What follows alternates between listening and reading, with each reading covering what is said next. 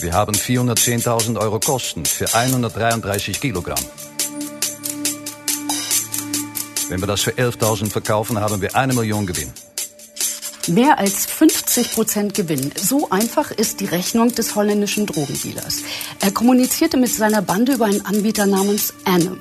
Die Gangster dachten, das wäre abhörsicher. Doch erfunden und vertrieben wurde Anim vom FBI undercover.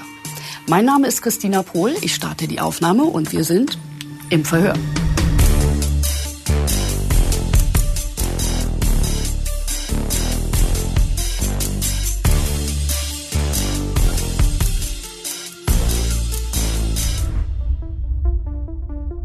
Das FBI erfindet einen Gangster-Chat-Dienst und schafft es tatsächlich, eben diesen unter das Bandenvolk zu bringen.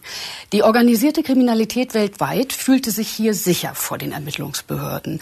Ohne es zu ahnen, kommunizierten die Gangster hemmungslos, mitten in der Höhle des Löwen. Vor mir, zum Verhör erschienen, ist Spiegel-TV-Reporter Klaas Meyerheuer. Klaas, wenn man das so hört, das klingt ja irgendwie wie so ein schlechtes Drehbuch. Ne? Das FBI erfindet so einen Gangster-Chat-Dienst und ich kann mir das immer noch nicht so richtig erklären. Wer hat da wann und wie beschlossen, was zu erfinden? Das ist so gewesen, es gab sozusagen einen Vorgänger dieses Enem Chatdienstes. Das war eine Firma, die nannte sich Phantom Secure. Das war ein amerikanischer Anbieter. Die haben auch solche Krypto-Handys mehr oder weniger gebaut. Und diese Krypto-Handys sind dann in der organisierten Kriminalität sehr beliebt gewesen. Gerade südamerikanische Drogenorganisationen, Kartelle haben mit diesen Handys von Phantom Secure äh, ihre Geschäfte gemacht. Phantom Secure ist dann irgendwann aufgeflogen, 2018 in Amerika. Sozusagen der Vorläufer von Anon, so genau. kann man das sagen. Genau. Okay. Und dann hat das FBI geschafft, einen Programmierer von Phantom Secure umzudrehen. Die haben einfach gesagt, komm, wir geben dir Geld. Die hat auch richtig viel Geld dafür bekommen. Und dann hat er für das FBI einen neuen Kryptoanbieter, nämlich Anom, gebaut. So war's.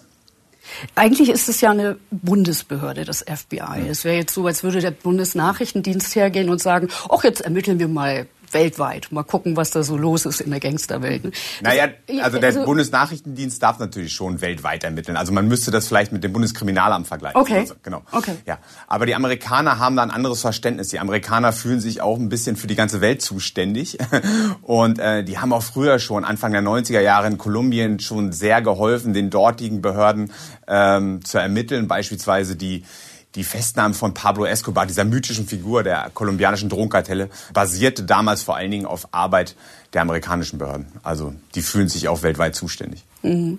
Aber Sie durften das intern im Land nicht verwerten, auch nicht benutzen. Ne? Da kommen wir vielleicht später nochmal zu, inwiefern äh, das überhaupt Sinn ergibt für das FBI, da weltweit mhm. irgendwelche Gangster aufzuspüren. Ne? Wir haben den Holländer am Anfang gehört, der gehörte ja zu so einer Bande. Vielleicht kann man da mal so unterm Brennglas gucken, mhm. wie, wie das überhaupt funktioniert hat, dieses Anim. Ja, also Anim war so ein Chatdienst. Ne? Das waren kryptierte Handys. Man muss sich das so vorstellen wie, wie so ein WhatsApp. So, man kann damit schreiben, aber die Drogenkartelle, die Drogengangster sind davon ausgegangen, dass diese Kommunikation niemals irgendwie mitgelesen werden kann. Also das eine Handy verschlüsselt die Daten und das andere Handy entschlüsselt die Daten und sie sind halt davon ausgegangen, wenn sich irgendjemand dazwischen schaltet, also irgendeine Behörde, dann bekommen die nur Datensalat und dann hängt es immer meistens von so einem guten Marketing ab. Diese Dinger werden in der kriminellen Szene verteilt. Man kann die nicht im Laden kaufen. Und wenn der Dealer des Handys sagt, ey, das ist absolut abhörsicher, das ist der neueste heiße Scheiß und du bist absolut sicher damit, dann glauben die das und dann benutzen sie es auch. Genau. Hm. Und in Frankfurt saß ein Drogendealer, der dann in die nach Holland gefahren ist. Da gibt es so einen Chat, glaube ich, der, sagen wir mal, ikonisch ist, den man auch, äh, was, was ist da genau abgelaufen? Was konntet ihr danach verfolgen?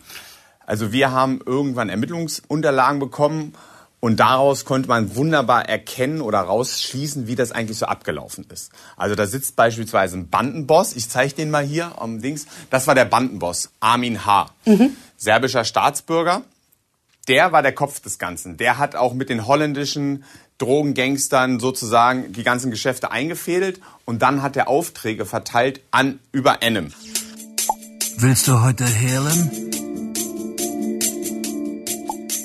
Okay. Und dann hatte er einen persönlichen Kurier, der hieß Vadim I.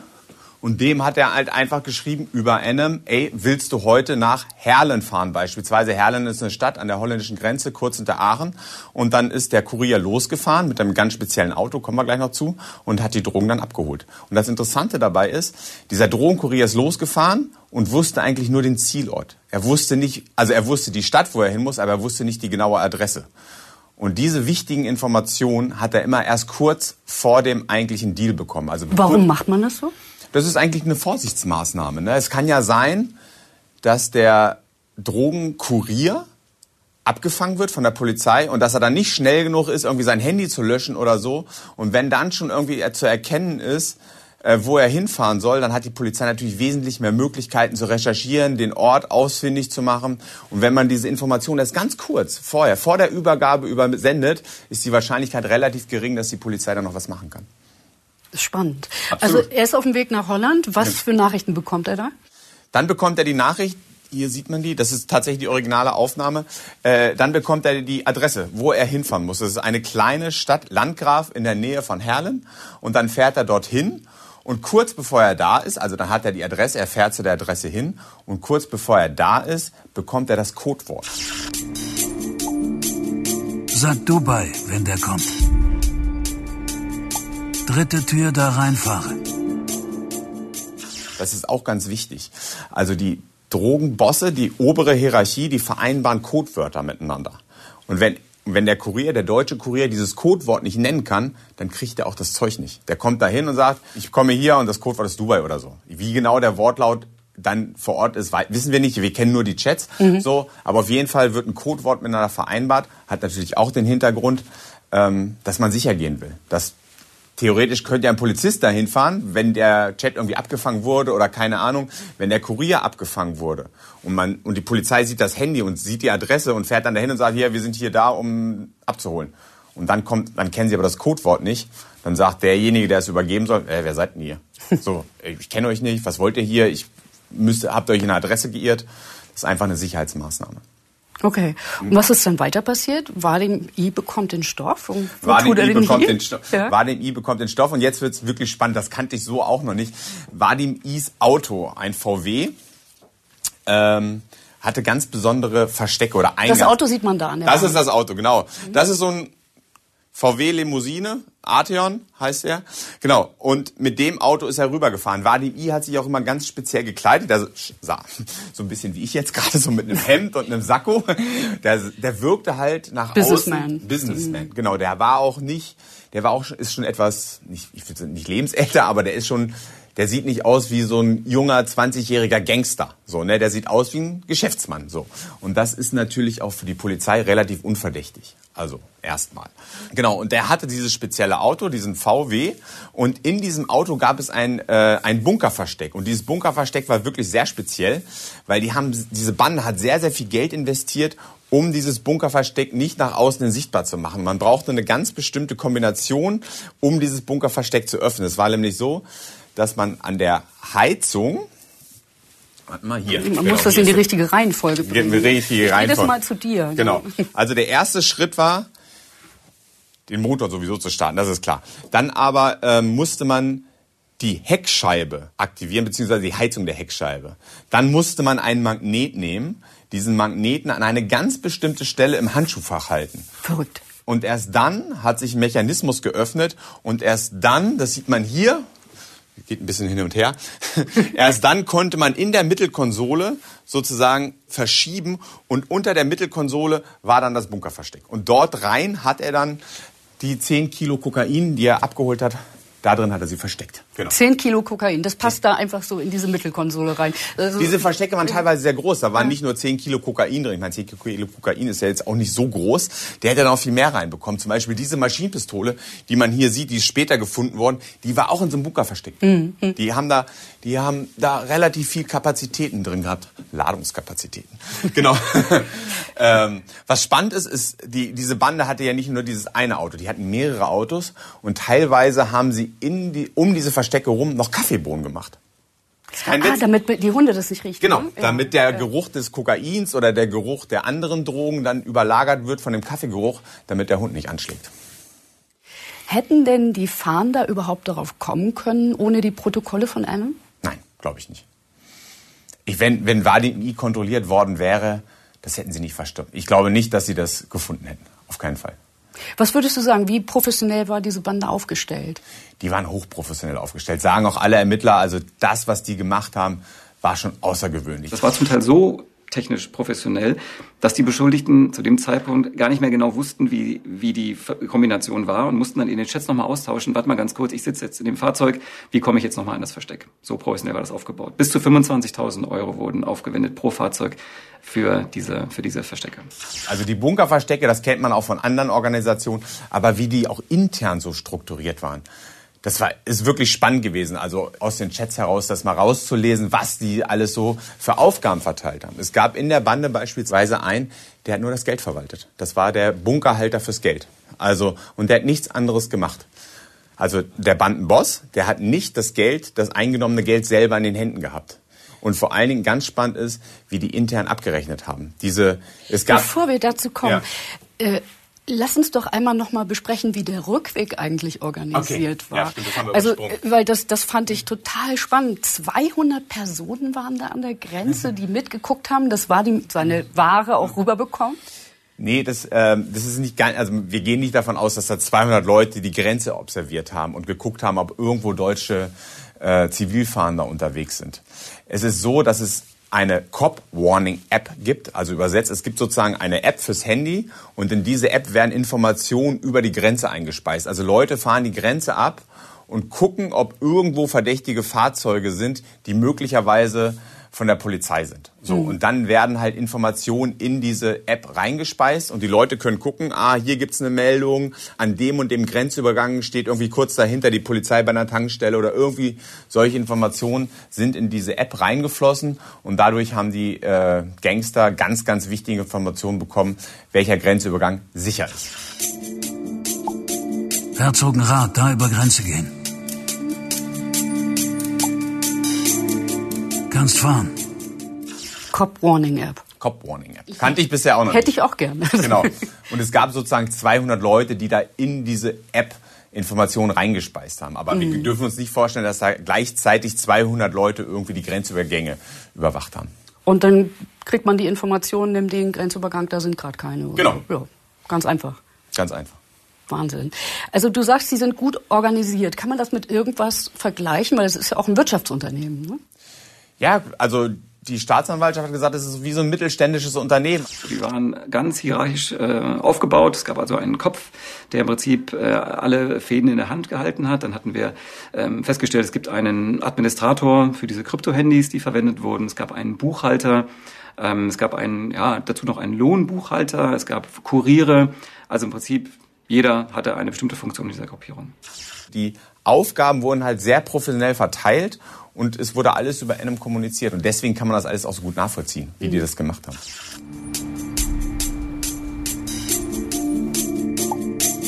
Gary, 1. bis 28. Februar. 24. Februar, 60 Kilo Kraut und Geld Erfurt, 1500. Kannst du das mal übersetzen? Ja klar. Also, das ist so, dass der Personalchef mehr oder weniger an den Lohnbuchhalter Daten übermittelt hat, was der einzelne Kurier gemacht hat. So. Und da wurde dann halt immer am Monatsende gemeldet, beispielsweise, was der Kurier am 24. Februar, also 24. Februar, hat er 60 Kilo Kraut, das heißt, Kraut ist Marihuana, hat er 60 Kilo Marihuana nach Erfurt gebracht. Dann hat er das Geld für die Drogen hat er zurück nach Frankfurt gebracht und dafür steht ihm ein Lohn von 1500 Euro zu.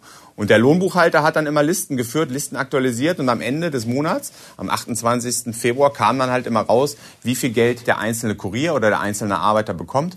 Und das Geld konnte er sich dann beim Bunkerhalter fürs Geld abholen. Kennst genau. du sowas aus der Gangsterwelt? Also so, so detailliert habe ich das bisher noch nicht gelesen, nein. Das wird wahrscheinlich auch in anderen Banden genau so laufen, aber diese Dokumentation, dass man das alles mal eins zu eins nachvollziehen kann, war für mich auch komplett neu.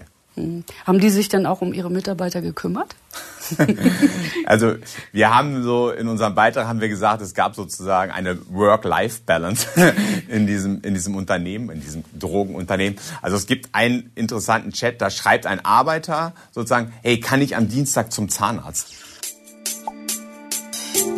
Dienstag müsste ich um 15.30 Uhr zum Zahnarzt. Okay, kriegen wir hin.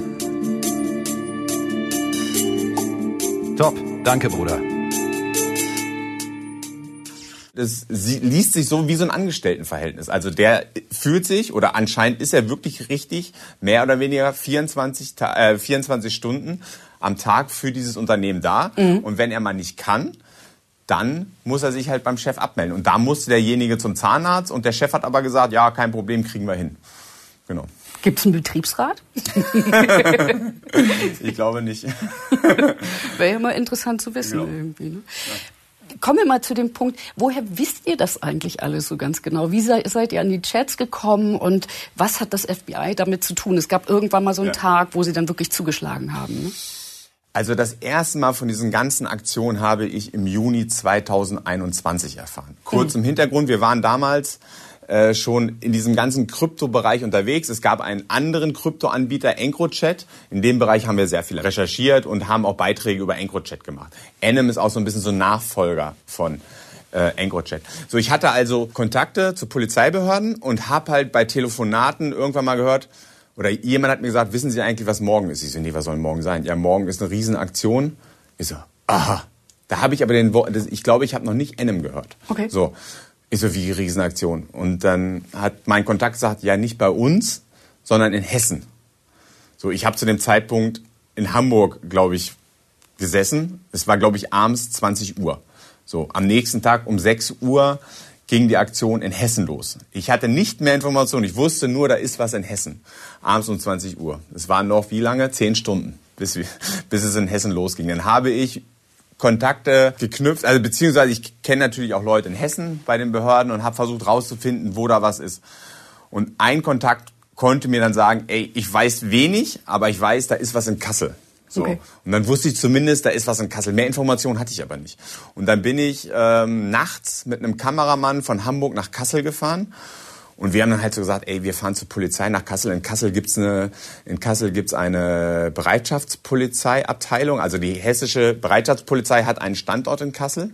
Und ich habe mir überlegt, bei so einer großen Aktion müssen sie Polizeieinheiten sich irgendwo vorher treffen. Die müssen irgendwo einen zentralen Punkt haben. Das machen die eigentlich in der Regel immer. Und von da aus fahren sie dann gemeinsam los. Darum haben wir uns dann um, glaube ich, kurz nach fünf vor die äh, Bereitschaftspolizei in Kassel gestellt, um dann zu gucken, wann fahren die irgendwie so um halb sechs, viertel vor sechs los. Vielleicht können wir uns irgendwie anschließen und, so, und dann wirklich um sechs Uhr dabei zu sein. Aber es passierte nichts. Die haben sich leider nicht dort getroffen. Die hatten einen anderen Punkt. Und dann war irgendwann klar, ey, wir haben den Punkt, sechs Uhr haben wir verpasst. Und dann sind wir halt durch die Gewerbegebiete in Kassel gefahren, weil die Information hatte ich auch, dass es um eine große Lagerhalle gehen soll. Und dann sind wir halt die Gewerbegebiete in Kassel abgefahren. Und ich glaube, beim zweiten Gewerbegebiet, wo wir waren, war es dann tatsächlich auch. Genau. Was hast du da vorgefunden? Das war ganz spannend. Also erstmal sehr viel Polizei. Wir sind da hingekommen, da war die Straße erstmal noch abgesperrt, da durften wir erstmal nicht hin. Irgendwann durften wir dann äh, zu dieser Lagerhalle fahren und die Polizei war super nervös. Mhm. Also da kam gleich die Objektverantwortliche, das heißt bei der Polizei immer so Unterabschnittsführerin, glaube ich, kam so und meinte, sie dürfen hier nicht drehen. Und ich so, äh, Entschuldigung, aber Sie kennen schon das deutsche Presserecht, oder? Also ich, mir kann niemand verbieten, mich hier hinzustellen mit meiner Kamera. Ich stehe auf einem öffentlichen Gelände und mir kann niemand verbieten, hier zu drehen. Ja, und dann ging sie da weg und dann kam irgendwann jemand und meinte, ja, Sie können hier drehen, aber Sie müssen da an der Straße bleiben. Ich so, ja, mehr will ich auch gar nicht. Ich bleibe hier, das ist mein Recht, hier zu drehen. Und dann konnten wir halt drehen, wie die Polizei so rein und rausgegangen ist. Irgendwann haben wir nochmal Leute gesehen, die solche Schutzanzüge hatten. Aber ehrlich gesagt, so richtig viel haben wir an dem Tag nicht gesehen. Also, ne, es wurde dann immer mehr klar im Laufe des Vormittags, dass es eine weltweite, globale Aktion ist. An diesem Action Day gab es ja nicht nur Durchsuchungen in Kassel. Es gab Action Day, so hat das FBI das genannt. Genau, Action Day, Action Day, das ist ich glaube, entweder hat es Europol so genannt oder die Amerikaner haben es so genannt, aber es war eine weltweite Aktion. Es gab Aktionen in Australien, es gab Aktionen in Deutschland, es gab Aktionen äh, in Amerika gab es, glaube ich, keine, aber es gab vor allem äh, in anderen europäischen Staaten. Amerika, das ist ja das Interessante, dass sie das da nicht durften. Ne? In Amerika ja, durften ja. sie es nicht, genau. Da kommen wir noch später ja, zu. Genau, genau. genau. Also wir haben ein paar Bilder von der Polizei vor Ort gemacht und so. Ich war ganz glücklich darüber, dass wir ein paar Bilder hatten mhm. und habe so gedacht. Und dann stellte sich raus, dass ey, das ist eine Riesengeschichte weltweit. Und irgendwann, ich glaube schon so am Nachmittag oder so, kam dann auch tatsächlich die Information, EncroChat wurde von den Gangstern gemacht. Enem wurde von den Behörden gemacht. Das war natürlich eine riesen, riesen News, also eine riesen Neuigkeit, dass sozusagen die Behörden es geschafft haben, weltweit diese Handys in der kriminellen Szene zu verteilen. Mhm. Und konnte man anhand dieser Daten zum Beispiel auch herausfinden, wie breit diese Frankfurter Bande aufgestellt war? Ja, also da konnte man, man muss dazu sagen, es hat noch diese, diese NM-Daten wurden ja mehr oder weniger aus Amerika übers Bundeskriminalamt an die Frankfurter Polizei geleitet. Und die haben dann in Frankfurt vor Ort relativ breit ermittelt. Die haben dann auch, nachdem sie die einzelnen Täter identifiziert hatten, zumindest die meisten, alle haben sie nicht identifizieren können, haben sie dann auch operative Maßnahmen, sagt man bei der Polizei. Die haben operative Maßnahmen gemacht. Zum Beispiel haben sie äh, einzelne Objekte dieser Bande observiert, also mit Kameratechnik beispielsweise, oder sind ihnen auch hinterhergefahren oder so. Diese Bande, das kann ich hier mal zeigen, hatte beispielsweise einen Schrottplatz angemietet in der Nähe von Wiesbaden. Das hier ist ein Gelände von Wiesbaden und das hier ist eine Polizeikamera. Und hier sieht man, wie auf dem Gelände schweres Gerät verladen wurde. Und dann ist die Polizei, ähm, ich weiß nicht, ob sie nachgefahren sind, kann ich jetzt nicht sagen. Ich weiß aber, diese Bilder sind aus Kassel. Also diese Kasseler Lagerhalle hatte man auch observiert. Also die also Polizei die, das konnte ist beweisen, die Halle, vor der du auch gedreht hast. Genau, das, das ist die Halle, ja. wo ich auch gedreht habe. Ja. Allerdings das war im Mai, also mindestens, hier steht's 19.05., also es war ungefähr drei Wochen bevor ich da mit der Kamera davor stand, hat die Polizei eine Kamera da gehabt und hat dann sozusagen diese Halle observiert. Genau. Also die Frankfurter Polizei hat die Chatdaten bekommen, hat dann angefangen selber noch zu ermitteln und hat dann Kameras aufgestellt und dann am Action Day haben sie zugeschlagen. Genau. Was haben Sie denn da vorgefunden in Kassel, in der Lagerhalle? Das haben wir vermutet. Es hieß immer, da sei ein riesiges Drogenlabor drin. Mhm. Also diese Frankfurter Bande hat nicht nur Drogen aus Holland nach Deutschland geholt. Also aus Holland haben sie vor allen Dingen Kokain geholt. Aus Spanien haben sie vor allen Dingen Marihuana geholt. Die Frankfurter Bande wollten auch selber Drogen produzieren. Und in der Lagerhalle sollte hier, das sieht man hier, ein riesiges Labor für Amphetamin entstehen. Beziehungsweise es lief schon. Also die wollten in ganz großen Stil Crystal Meth herstellen. Okay, und die Produktion hatte schon stattgefunden, oder? Das weiß jetzt, ich glaube ja. Ja. St- Hm, ich bin weiß- nicht ganz sicher, weiß aber man ich, nicht so genau, ja. ich glaube doch, also die Apparaturen waren alle da, das lief schon. Teilweise waren die Aggregate noch warm, Mhm. so, das weiß ich. Aber ob die jetzt schon fertige Drogen dort produzieren, man weiß ich jetzt nicht hundertprozentig. Geht aus der Anklageschrift auch nicht hervor. Also Okay. später gab es ja einen Prozess. Jedenfalls haben die sehr viel Geld, sehr viel Technik investiert, um dort ein riesiges, riesiges Drogenlabor herzustellen. Es waren Spezialisten vom BKA vor Ort. Erinnert mich irgendwie an Breaking Bad. Breaking Bad in Nordhessen. ähm, nein, also die, äh, die Spezialisten vom Bundeskriminalamt haben gesagt, so ein Drogenlabor haben sie in der Größe in Deutschland noch nicht gesehen. Also es war schon außergewöhnlich. Hm. Und haben Sie denn auch Personen dort erwischt oder nur die, die äh, Apparaturen? Nur die Apparaturen. Nein, das Drogenlabor war leer. Da war keiner. Sind die gewarnt worden? Nee, Weil eigentlich waren die doch sicher bei einem, Je, dachten ja, ne? das glaube ich einfach. Ich glaube nicht, dass die einfach 24 Stunden dort vor Ort waren. Wahrscheinlich liefen da gerade irgendwelche chemischen Prozesse, die man nicht unbedingt immer überwachen muss. Ich bin jetzt kein Drogenlaborspezialist. Ich weiß nicht, ob man da tatsächlich immer vor Ort sein muss. Die waren einfach wahrscheinlich nicht da. Mhm. Also die Polizei, das war ja eine weltweite Aktion. Die hatten weltweit sich diesen Tag ausgesucht. Und da wartet man natürlich dann nicht, dass diese Bande dort vor Ort ist. Man man greift überall weltweit zum gleichen Zeitpunkt zu. Ich glaube, die Australier haben natürlich vorher angefangen. Die haben nicht, die haben nicht äh, darauf geachtet, wenn, wenn in Deutschland 6 Uhr ist. Also jedes Land hat letztendlich um 6 Uhr angefangen. Also in Deutschland fängt man zumindest immer um 6 Uhr an. Äh, und da war halt das Drogenlabor zu dem Zeitpunkt einfach leer. Also ich glaube nicht, dass die gewarnt wurden. Dafür wurde auch zu viel gefunden. Es wurde ja zum Beispiel da bei dem Schrottplatz in Wiesbaden wurde viel gefunden. Da wurde Marihuana gefunden, da wurden Waffen gefunden und so.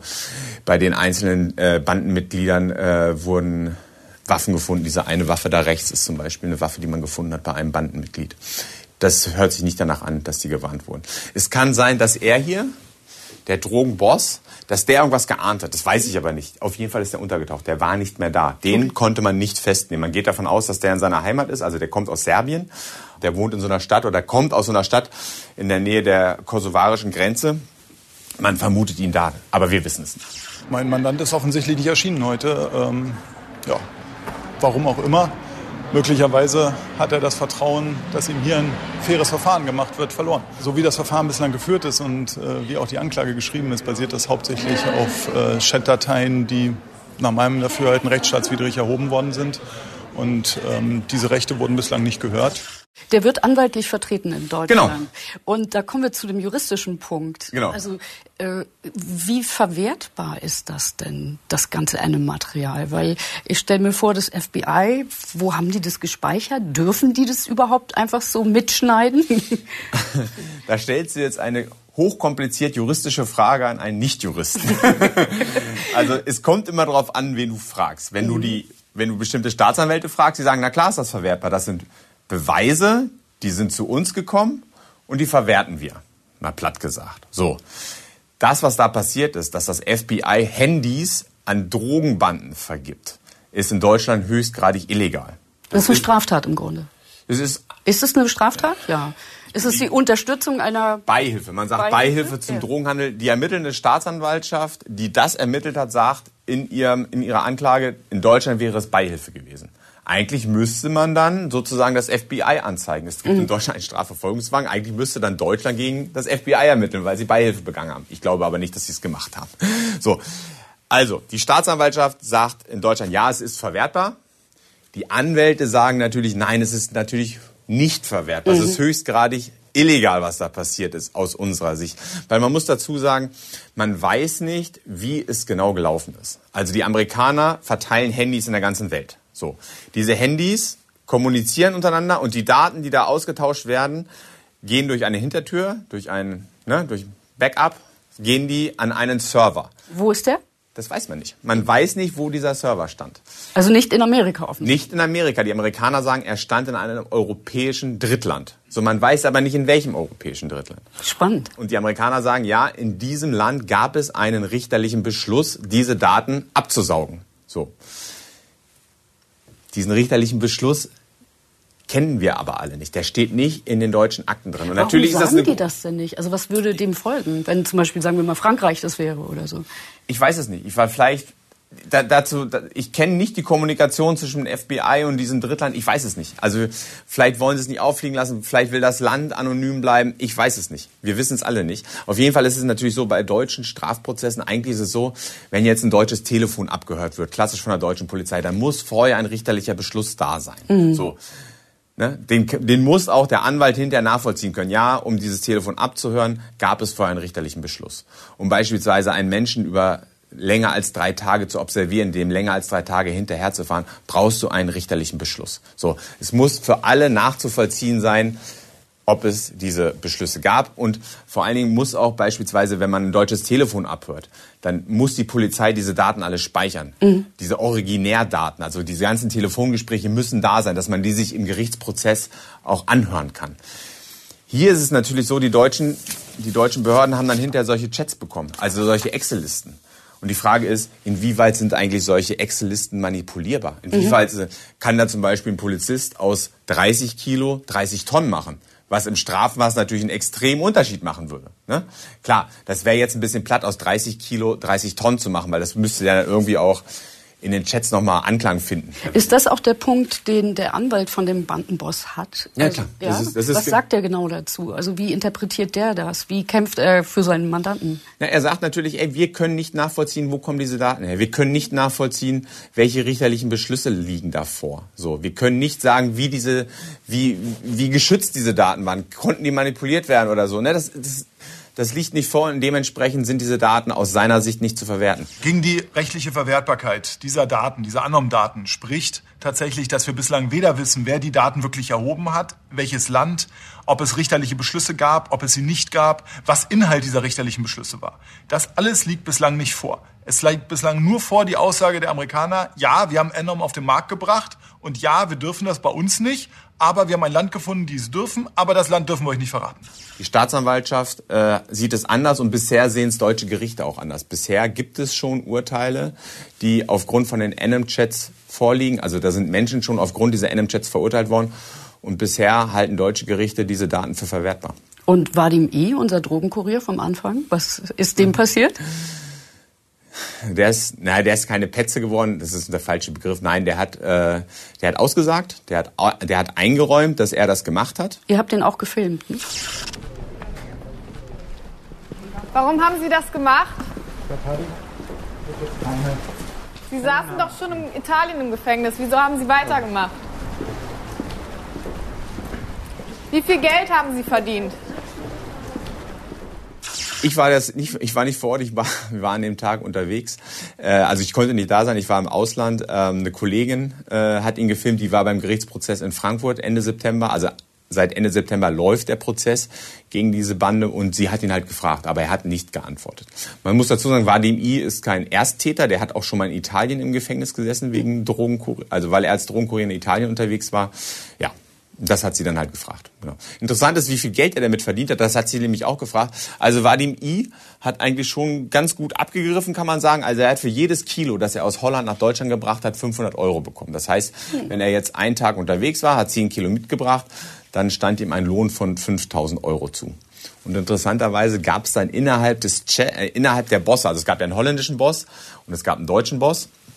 Und zwischen diesen beiden wurde über die hohen Lohnnebenkosten mehr oder weniger diskutiert. Also der Holländer fand, dass 500 Euro für ein Kilo viel zu viel seien.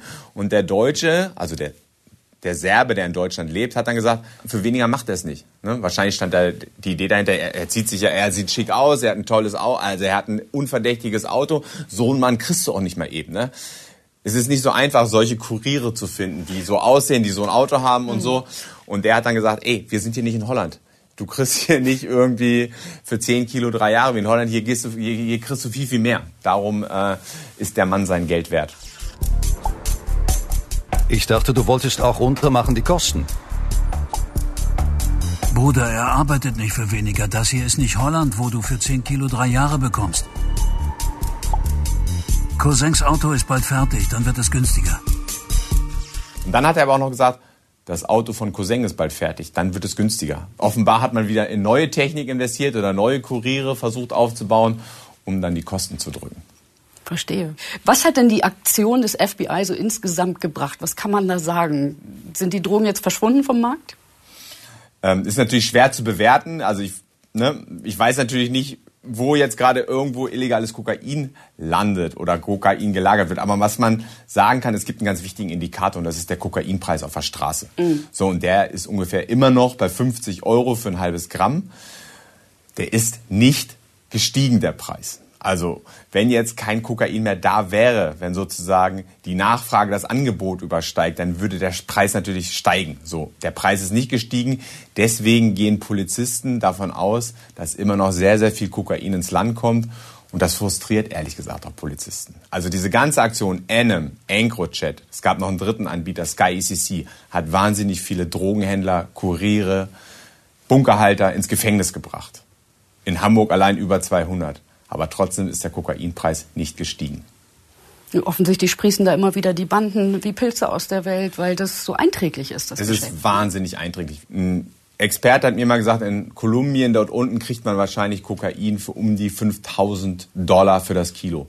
Wenn man sie, wenn man das Kokain in Europa im Hafen aus dem Container rauskriegt, ist es schon ungefähr 30.000 Euro wert. Das ist eine also, ganz schöne Marge. Ja. Das ist eine Riesenmarge. Mhm. Da wird es immer Leute geben, die immer, die irgendwie versuchen, das Zeug nach Europa zu bekommen. Und bei unserem weltweiten Handel, bei unserem Containerverkehr wird es wahrscheinlich immer eine Möglichkeit geben, das Zeug nach Europa zu bekommen. Und es wird immer wieder Leute geben, die den Platz von verhafteten Drogenhändlern einnehmen, um dann selber den ganz großen Reibach zu machen. Aber die Ermittler sind ja auch den Gangsterdiensten auf der Spur. Das heißt, du wirst wahrscheinlich irgendwann wieder mit neuen Daten kommen, hoffentlich. Du bist hiermit schon mal eingeladen und bis dahin stoppe ich die Aufnahme. Dankeschön.